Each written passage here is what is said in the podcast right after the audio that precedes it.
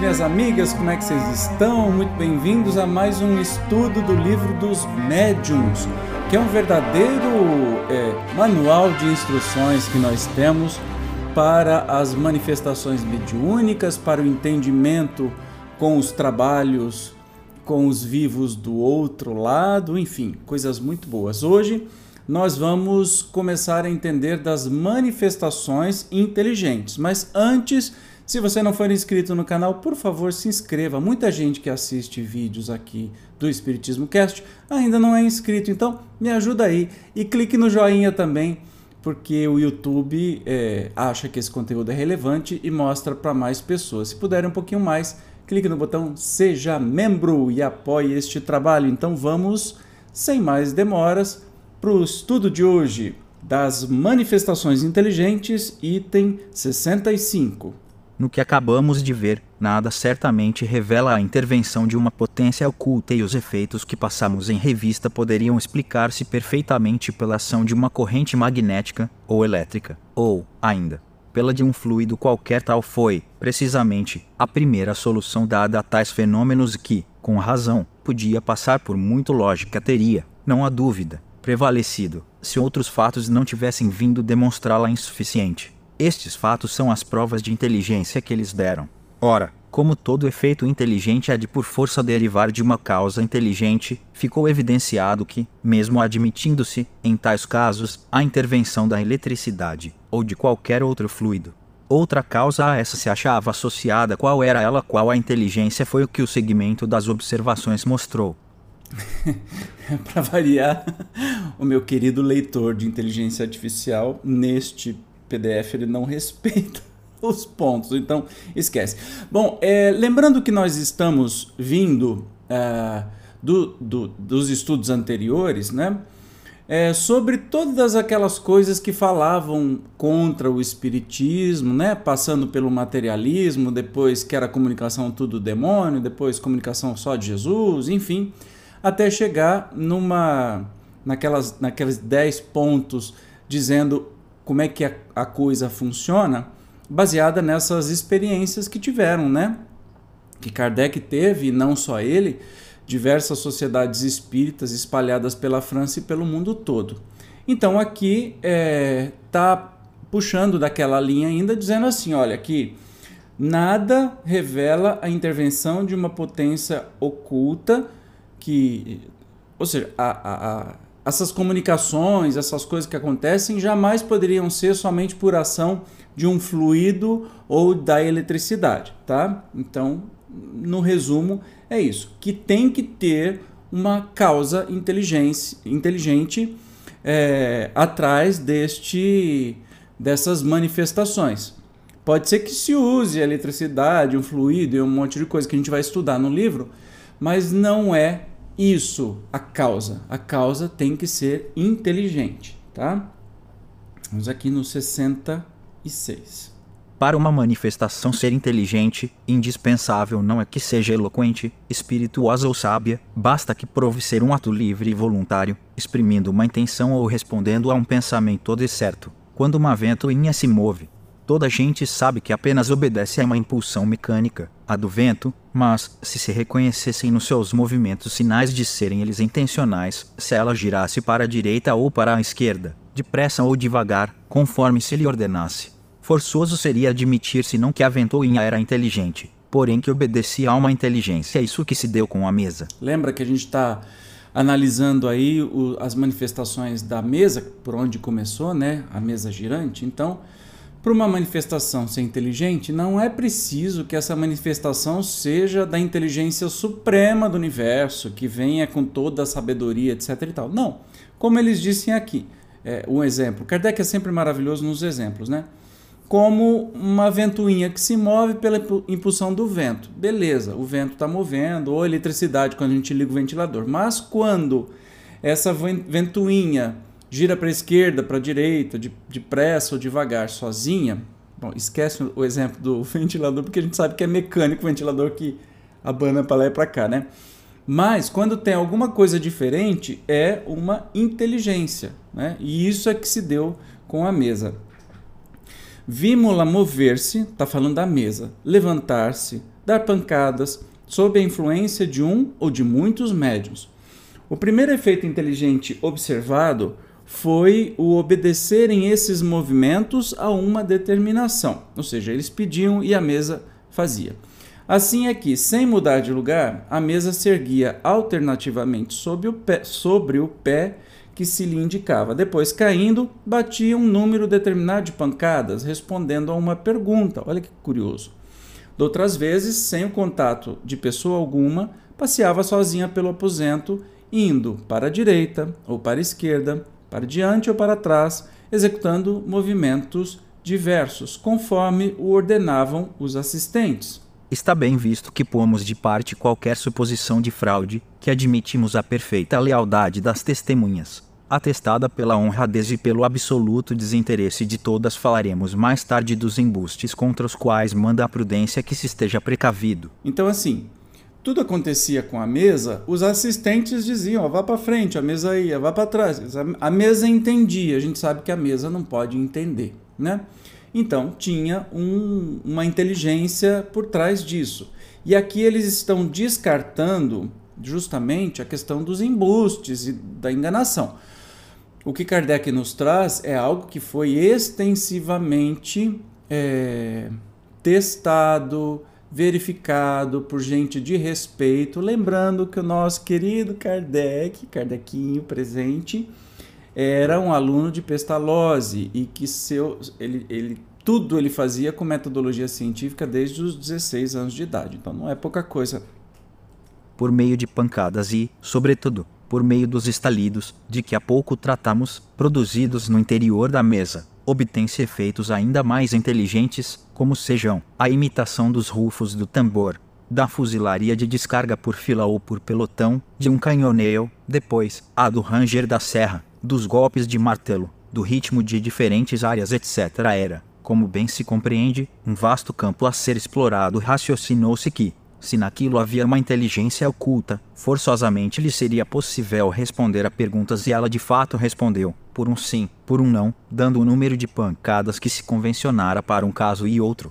Por serem muito insignificantes essas respostas, surgiu a ideia de fazer-se que a mesa indicasse as letras do alfabeto e compusesse assim palavras e frases. Entende como começou tudo? A gente está vendo um testemunho de como começou tudo. Né? Lembrando lá, a gente viu isso no que é Espiritismo, que Kardec foi convidado a uma sessão dessa é, numa casa de um amigo que ele foi e a partir daí começou a entender que de uma vez rápido que não é a mesa que é inteligente, que tinha alguém por trás da mesa, existia uma inteligência trabalhando por trás daquela mesa. Então eles começaram a fazer perguntas. Aí dizem assim, muito, muito curioso, né? Os efeitos produzidos no interior da mesa, ou seja, como se eu tivesse uma mesinha e dentro dela a gente sentia o estalido e com a mão em cima dela dava para saber que estava dentro dela, mas não tinha ninguém batendo nem em cima nem embaixo. Estes barulhos, essas pancadas, por exemplo, imitavam rufos do tambor, de uma fuzilaria de descarga por fila ou por pelotão, linguagem técnica do exército é, da época, de um canhoneiro, depois ranger de serra, golpes de martelo, ritmo de diferentes áreas. Toreador, Imagina como é que uma mesa vai tocar uma música sozinha, né? E claro que é, se pensou que tinha alguém inteligente, começou a se fazer pergunta. E aí, por exemplo, se convencionou que para sim, uma batida, para não, duas batidas. Só que ficou muito limitado as perguntas com respostas de sim ou não e se convencionou um alfabeto. E a mesa começou a bater. Por exemplo, A, uma pancada. B, duas pancadas. C, três pancadas. Entendeu? Quase que como um código Morse.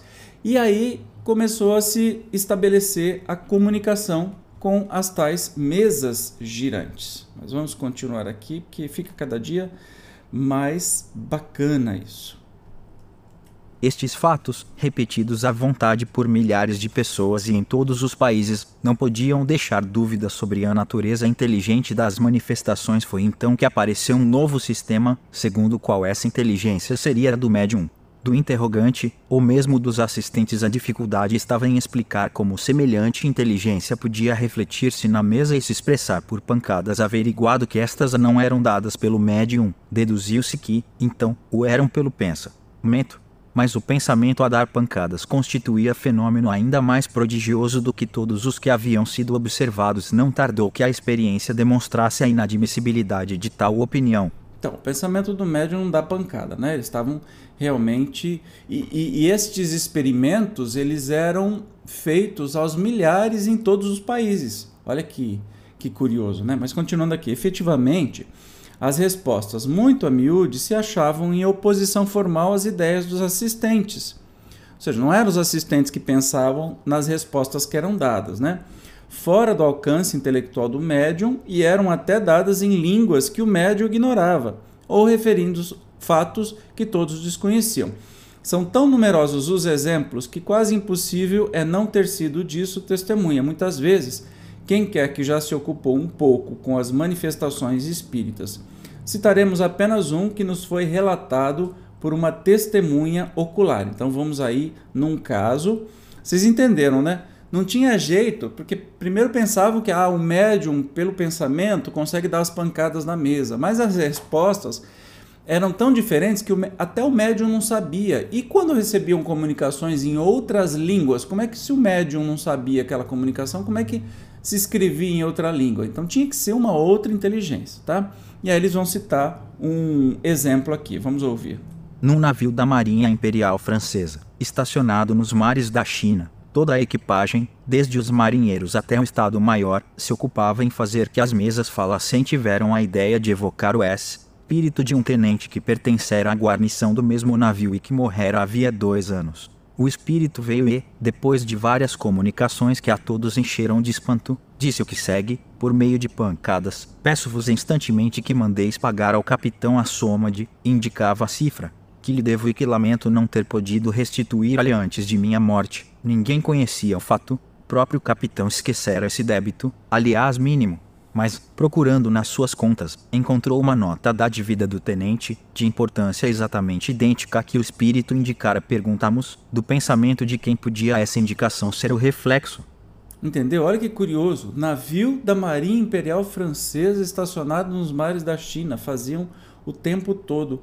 E aí esse espírito que se identificava como o, o, o tenente, né, que pertencia, tinha uma dívida e falou que, olha, procura o capitão X que eu tenho uma dívida para pagar de tanto. Como é que o médium saberia disso? Impossível, né? E isso não é um caso isolado, viu, gente? Tem caso que não acaba mais. Então vamos continuar aqui aperfeiçoou-se a arte de obter comunicações pelo processo das pancadas alfabéticas, mas o meio continuava a ser muito moroso. Algumas, entretanto, se obtiveram de certa extensão, assim como interessantes revelações sobre o mundo dos espíritos. Estes indicaram outros meios e a eles se deve o das comunicações escritas. Receberam-se as primeiras deste gênero, adaptando-se um lápis ao pé de uma mesa leve, colocada sobre uma folha de papel posta em movimento pela influência de um médium. A mesa começou a traçar caracteres, depois palavras e frases simplificou. Se gradualmente o processo,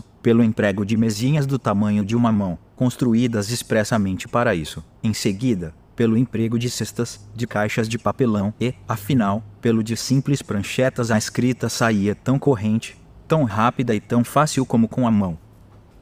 Olha que legal. Então começou com essas perguntas, mas as comunicações eram muito lerdas, muito difíceis, né? Você imagina você se comunicar com outra pessoa. Ih, meu Deus, tô caindo aqui. Você se comunicar com outra pessoa por meio só de pancadas. Deve ser terrível. Aí começaram, é, receberam instruções dos próprios espíritos como que isso poderia ser modificado. Olha que curioso. Então começou é, adaptando um lápis no pé de uma mesa leve. Então a mesa flutuava e escrevia com esse lápis. É, é muito doido, gente, é maravilhoso.